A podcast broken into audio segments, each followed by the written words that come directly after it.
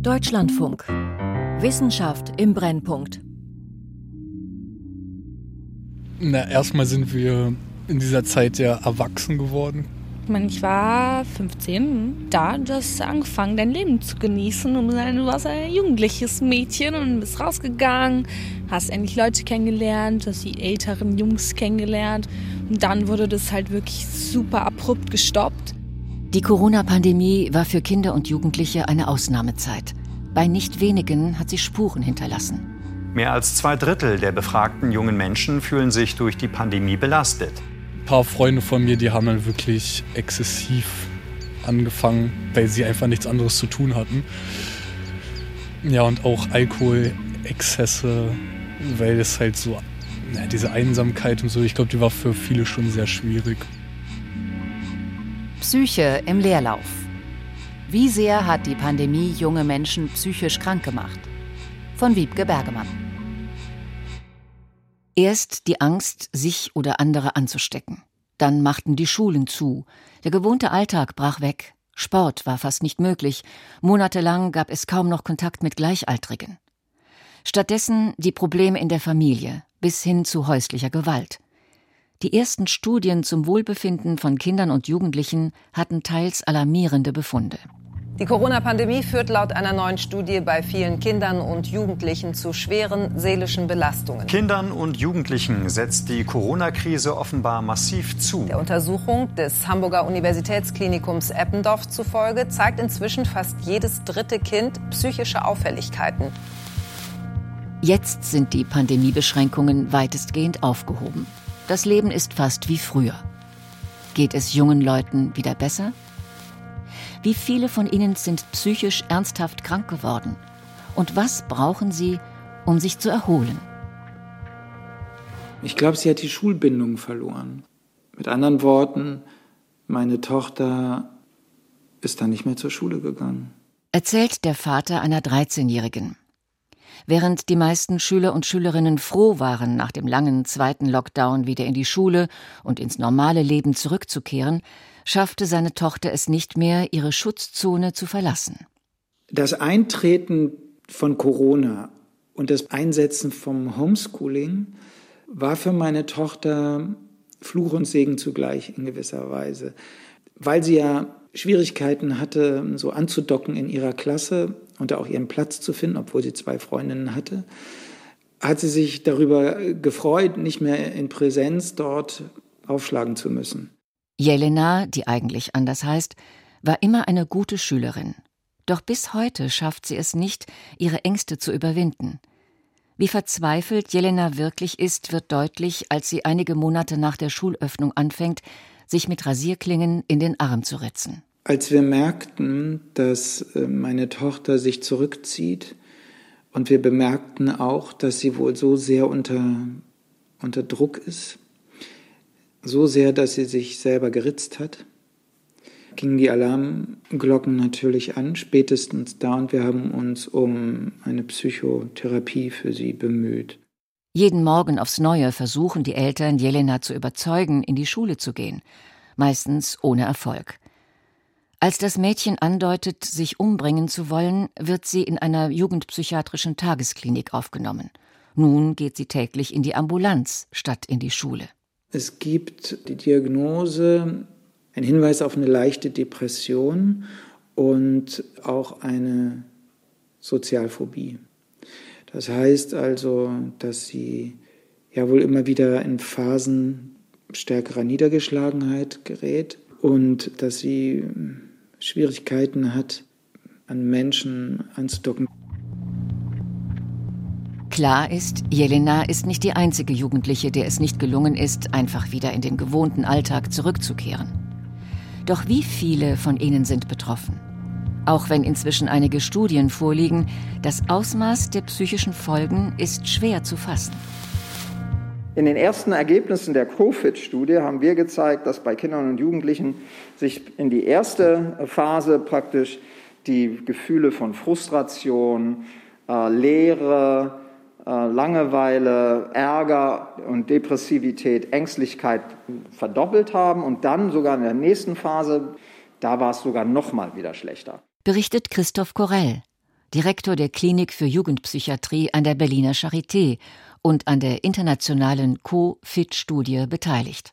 Wir kennen alle diese Jugendkrisen, Identitätssuche, wo viel in Bewegung ist, wo man ganz viel auch sich erleben und Austausch braucht. Man hat vielleicht nicht mehr die Außenmöglichkeit, ähm, was abzukoffern, was zu Hause schwierig ist. A, da gibt es den Trainer, B, da gibt es die Lehrerin. Das fällt weg, also der Stress hat sich erhöht.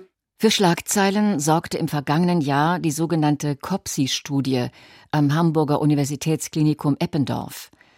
Während der beiden Lockdowns wurden über 1000 Kinder und Jugendliche nach ihrer seelischen Gesundheit befragt. Mit alarmierendem Ergebnis. 30 Prozent der Befragten zeigten psychische Auffälligkeiten. Allerdings waren auch vor der Pandemie bereits 18 Prozent der Kinder und Jugendlichen betroffen. Die Zahlen beruhen allein auf den Selbstauskünften, nicht auf belastbaren Diagnosen. Zudem wurde nicht nach psychischen Störungen gefragt, sondern nach Auffälligkeiten, nach psychischen Themen, wie der Direktor der Kinder- und Jugendklinik am Universitätsklinikum Leipzig, Professor Wieland Kies, die mehr oder weniger großen individuellen Probleme bezeichnet. Das heißt nicht, dass die eine schwere Depression haben, die man jetzt beim Psychiater behandeln muss, sondern ein Thema dass die weniger belastbar sind, dass die Aufmerksamkeitsthemen haben, dass sie Verhaltensthemen haben. Das ist etwas, was zunimmt, natürlich auch in der Gesellschaft, Unsicherheiten. Ängste der äh, Ängstlichkeit, äh, Angststörungen dann, das geht alles über natürlich in Krankheit. In Leipzig befragte ein Team um Kies Kinder und Jugendliche aus einer Kohorte, für die schon Daten aus der Zeit vor Corona vorlagen. Bei diesen Befragten verschlechterte sich ebenfalls das psychische Wohlbefinden während der beiden Corona-Lockdowns, wenn auch nur leicht. Kies geht davon aus, dass die meisten Kinder und Jugendlichen sich wieder erholen werden. Wie viele von ihnen langfristige Probleme davontragen, kann er derzeit noch nicht sagen. Also ich möchte schon ein, zwei Jahre noch das beobachten, dass es belastbar ist. Es wird sich einiges wieder bessern, weil Kinder sehr resilient sind, stark sind. Und wenn wir die Kinder unterstützen, dann werden die wieder Sport machen, werden merken, dass das schön ist und werden ihre Freunde, genauso wie wir es Erwachsene machen, auch wieder in den Arm nehmen. Zahlen über tatsächliche Erkrankungen liefert ein Kinder- und Jugendreport der DAK, der die Neuerkrankungen von minderjährigen Versicherten wegen psychischer Probleme auswertet. Zunächst fällt auf, dass demnach körperliche und psychische Erkrankungen zwischen 2019 und 2021 zurückgegangen sind. Auch weil Jugendliche aus verschiedenen Gründen seltener zum Arzt gegangen sind. Dagegen nahmen laut dem Report bestimmte psychische Störungen während der Pandemie deutlich zu. 54 Prozent mehr Essstörungen, 24 Prozent mehr Angststörungen, 23 Prozent mehr depressive Episoden wurden 2021 gegenüber 2019 diagnostiziert. Diese Anstiege gab es ausschließlich bei weiblichen Teenagern. Für Jungen gingen die Neudiagnosen laut DAK-Report zurück. Die Zahlen sind erschreckend. Doch wie verlässlich sind sie? Da ist ganz wichtig, genau zu hinterfragen, was wird da untersucht. Also die Krankenkassendaten gucken nach Krankenhausaufenthalten oder Vorstellungen wegen einer bestimmten Diagnose. Das wird noch nicht mal überprüft, ob die Diagnose stimmt. Gibt Wieland Kies zu bedenken. Wer stellte die Diagnosen? Wie sicher waren sie? Das ist vor allem bei den depressiven Episoden nicht immer einfach. Sehr eindeutig sei jedoch die Zunahme bei den Essstörungen, sagt Jugendpsychiater Korell. Sonst müsste man fragen, wie depressiv bist du denn? Bist du wirklich suizidal? Aber hier wissen wir, wie viel Kilo unter dem Normgewicht sind die Patientinnen.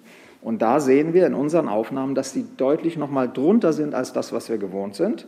Und dass wir jetzt auch mehr Menschen haben, die praktisch gegen ihren Willen über eine Nasogastrale oder sogar eine Sonde durch die Bauchdecke ernährt werden müssen, weil die sich so sträuben, überhaupt zuzunehmen. Es sei erwartbar gewesen, dass in der besonderen Situation einer Pandemie Depressionen und vor allem Ängste zunehmen, meint Corell. Die große Zunahme an Essstörungen habe ihn aber überrascht. Viele der Betroffenen seien zuvor nicht auffällig gewesen.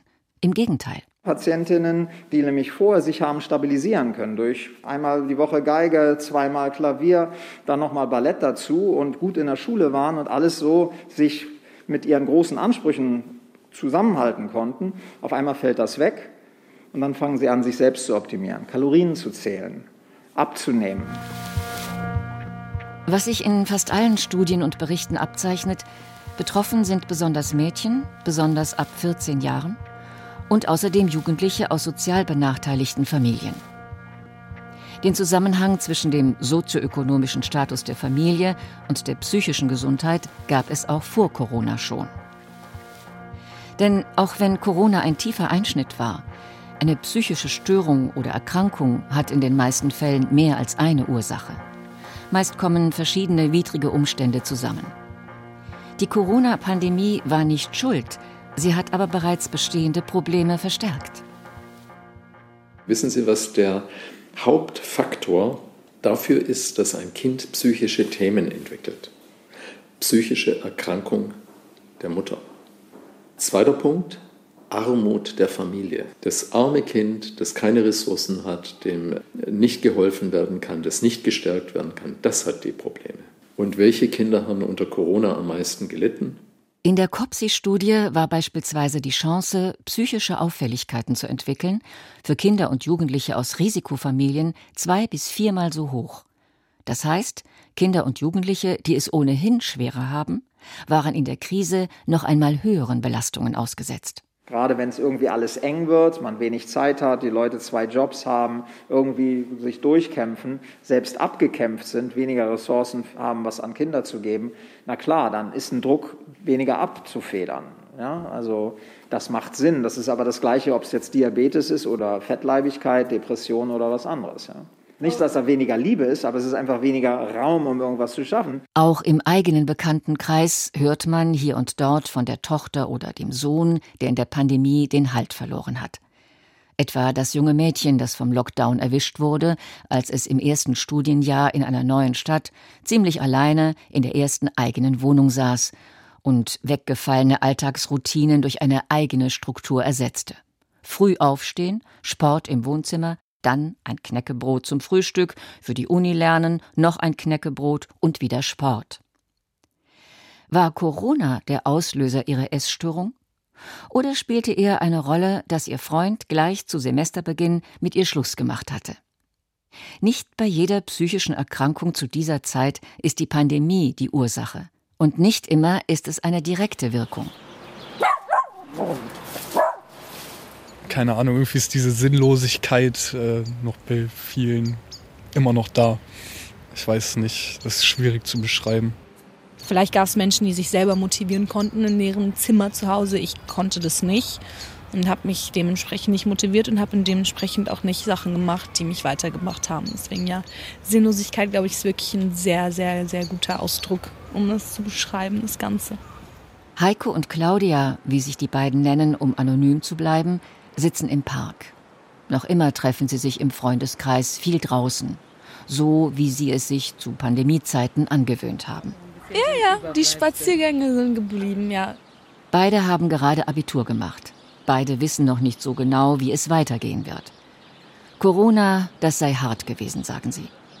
Von ihren vier besten Freundinnen habe eine eine Essstörung entwickelt, erzählt Claudia. Also sie ist äh, monatelang nicht aus dem Haus gegangen und es war auch sehr, sehr schwer, sie dort irgendwie rauszubekommen. Und das lag wahrscheinlich sehr daran, dass sie sich an sich immer alleine gefühlt hat und dann mit dem Lockdown sowieso noch viel mehr. Und wie schlimm ist die Essstörung jetzt? Schlimm. Also es ist fortgeschritten auf jeden Fall, ja, ziemlich fortgeschritten. Ich würde nicht sagen. Also sie ist an dem Punkt, wo sie noch den Schritt zurück machen kann, aber sie den machen muss, weil wenn sie den nicht macht, dann wird es sehr, sehr schwer. Claudia und Heiko wirken entspannt. Sie selbst hat Corona nicht aus der Bahn geworfen, aber ihnen eine wichtige Zeit in ihrer Jugend genommen, wie sie frustriert feststellen. Was ich mitbekommen habe bei meinen Freunden, das war ganz krass, dass der Kontakt so zu Frauen zum Beispiel wirklich äh, gefehlt hat. Und was ich heute auch noch mitbekomme, dass viele von meinen Freunden halt ja irgendwie sehr einsam geworden sind und dass vielleicht auch die Art mit Frauen oder auch Männern zu sprechen, dass das halt irgendwie schwierig geworden ist.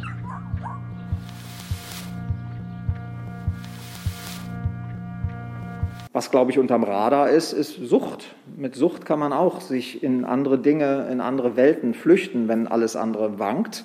Das wäre einmal die nicht stoffgebundene, internetbasierte Sucht. Da haben wir bestimmt viele, von denen wir nicht wissen. Die, die hängen irgendwo und, und werden jetzt auch vielleicht von der Schule nicht unbedingt so identifiziert. Und dann, wie sieht es eben mit Alkohol und anderen Süchten aus, die im Moment noch nicht so an die Oberfläche kommen. Das sind wahrscheinlich mehr die Jungs, die das dann machen. Der erheblich gestiegene Medienkonsum von Kindern und Jugendlichen während der Pandemie bereitet den Fachleuten große Sorgen.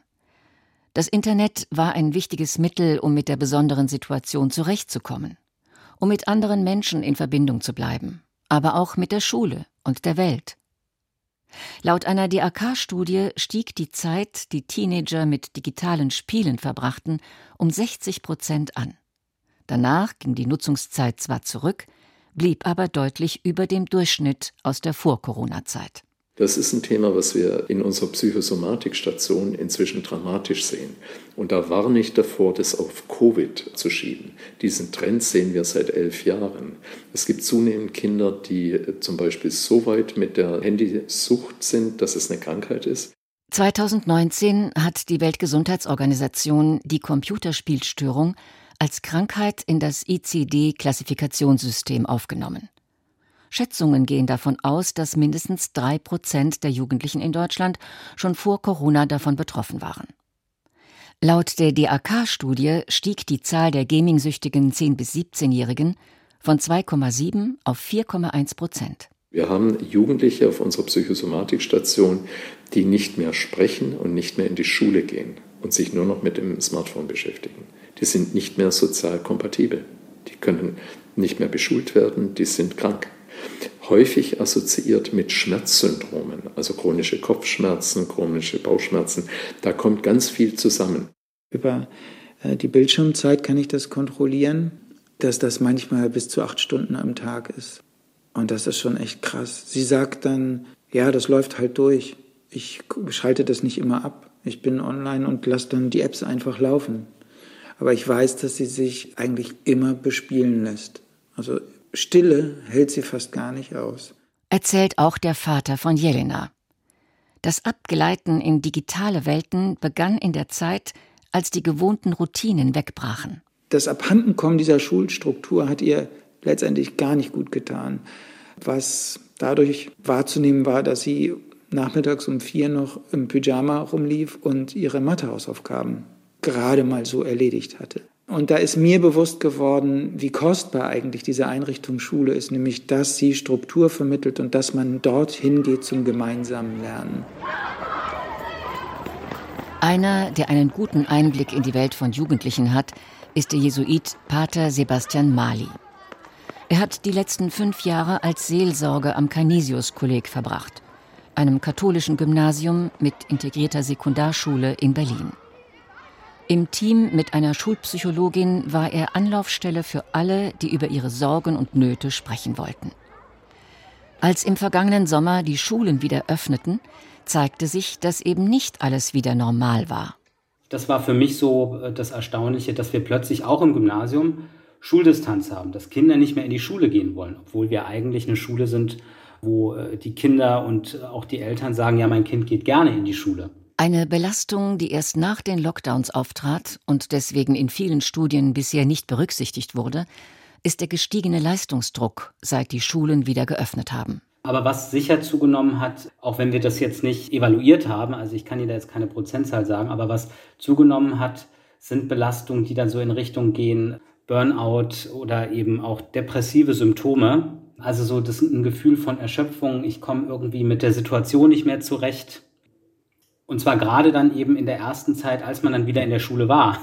Wenn Sie sich überlegen, jetzt ist der schulische Druck viel höher als vorher und trifft auf eine Generation, die eigentlich in ihren Lernfähigkeiten deutlich beeinträchtigt ist aufgrund ihrer psychischen Verfassung, dann kann man sich gut ausrechnen, dass die Belastungen weiter eine Rolle spielen.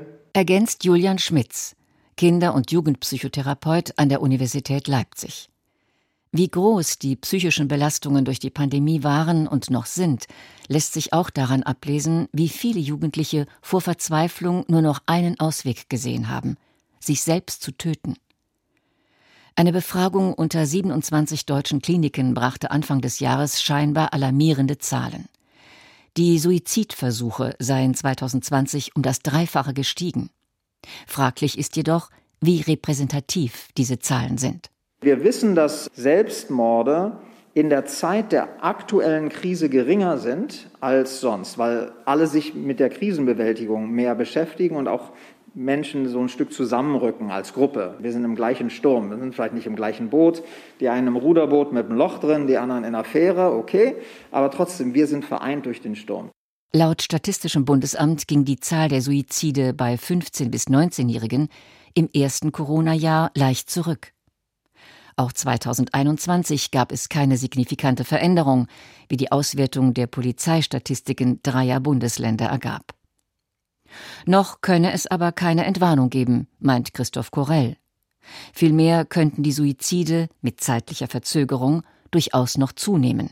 Wenn das aufhört und man merkt, ich bin jetzt hier auf Land mit meinem durchlöcherten kleinen Bootchen und die anderen sind weggeschippert in die Karibik, dann fühlt man sich noch alleiner und noch ausgesetzter. Und dann kann es eher auch zu diesen Suiziden vielleicht noch mehr kommen. Also wir machen uns da schon Sorgen, dass es so ein Nachschwingen nach der Pandemie gibt. Auch wenn nicht jeder, der psychisch in der Corona-Zeit gelitten hat, davon richtig krank wird, die Pandemie hat Spuren hinterlassen. Was inzwischen sehr deutlich wird, ist, dass die Wartezeiten für psychiatrische und psychotherapeutische Behandlungen steigen. Ein großes Problem. Mitunter vergehen Monate, bis ein Jugendlicher die Hilfe bekommt, die er braucht. Wenn wir jetzt davon ausgehen, es kommt mehr Druck und es kommen mehr Patienten, die Ressourcen sind ja nicht größer geworden. Wo holen wir denn die Betten auf einmal her? Ja? Also wir haben schon ein bisschen ein Problem. Deswegen ist die Frage, wie gehen wir damit um? Auch in der ambulanten Psychotherapie waren die Plätze schon vor Corona knapp. Inzwischen warten Kinder und Jugendliche doppelt so lange auf eine Therapie wie vor der Pandemie. Im Durchschnitt sechs Monate. In ländlichen Regionen sogar ein Jahr, sagt der Leipziger Psychotherapeut Schmitz, der mit seinem Team über 300 Therapeutinnen und Therapeuten befragt hat.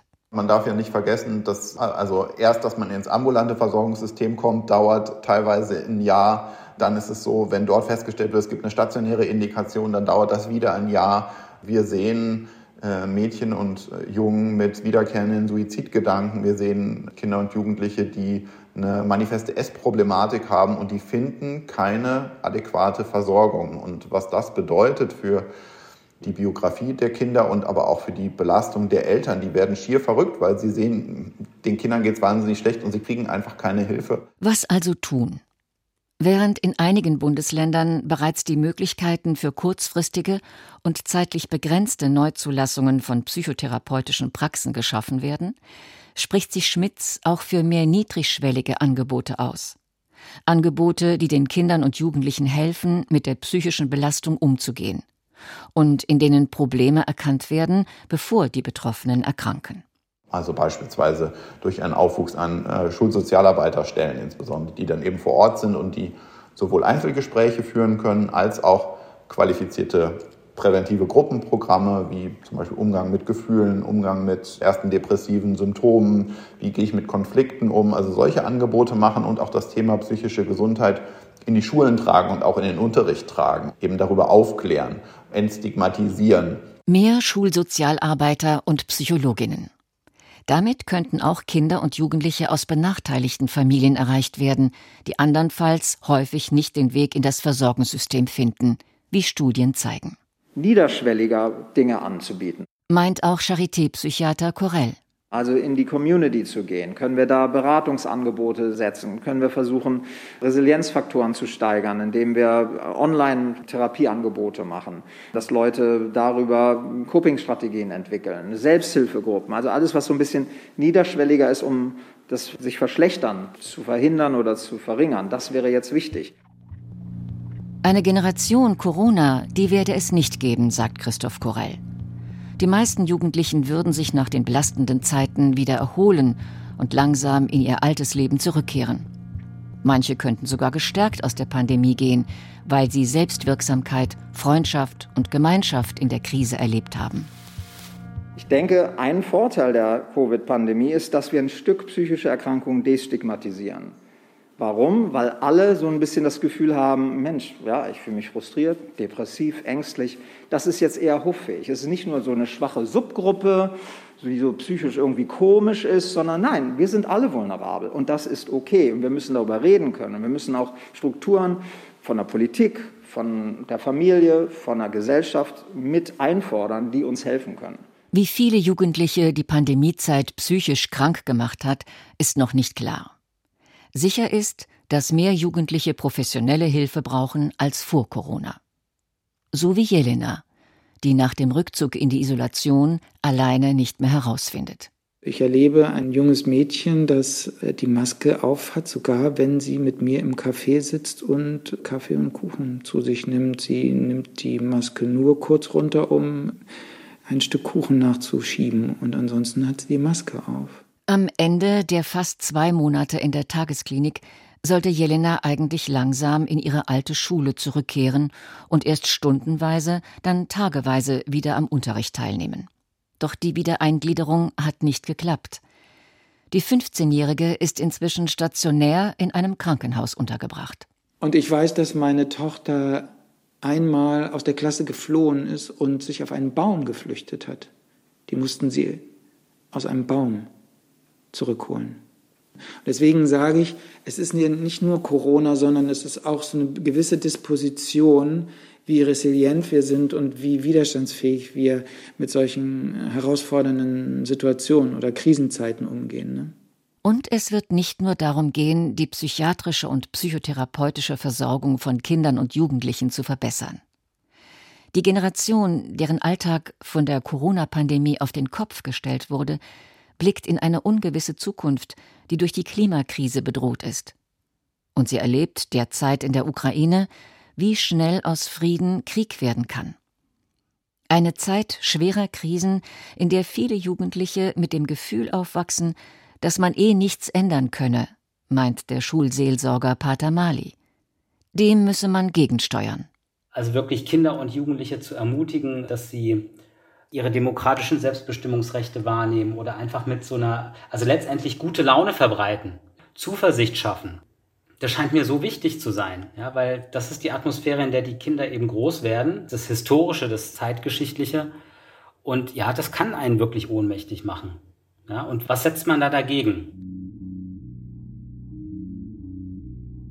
Psyche im Leerlauf. Wie sehr hat die Pandemie junge Menschen psychisch krank gemacht? Von Wiebke Bergemann. Es sprach Elisabeth Hartmann. Ton Marcel Christmann. Regie Anna Panknin. Redaktion Christiane Knoll. Deutschlandfunk 2022.